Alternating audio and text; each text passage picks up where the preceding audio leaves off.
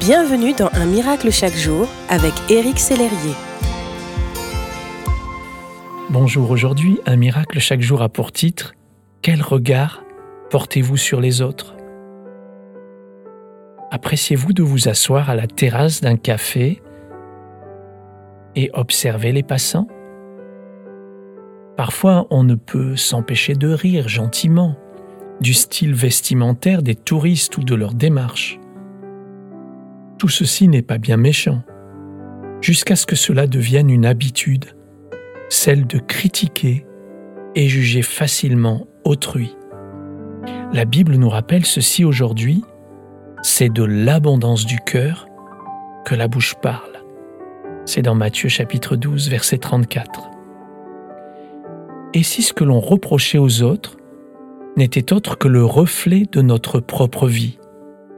Oui, ce que nous observons chez les autres révèle plutôt ce que nous sommes, un certain aspect de notre personnalité.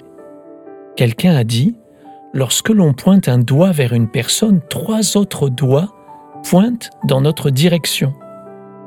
Durant une partie de ma vie, j'ai eu tendance à critiquer les autres sans réaliser que cela reflétait l'état de mon propre cœur, jusqu'à un certain jour. Alors que j'étais assis sur l'estrade de l'église où j'étais pasteur, j'étais arrivé un peu en avance et je regardais les personnes s'installer. Je relevais leurs défauts. Tiens, celui-ci est râleur. Celle-là est pénible. Celui-ci prie trop fort, etc., etc.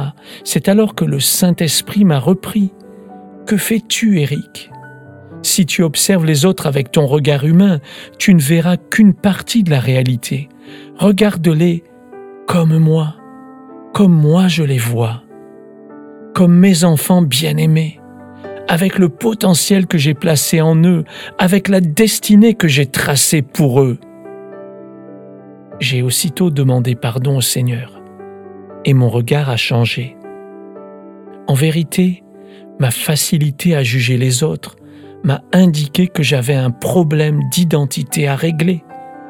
J'avais besoin de me voir comme Dieu me voit. C'est à partir de ce moment-là que j'ai été capable de voir les autres comme Dieu les voit.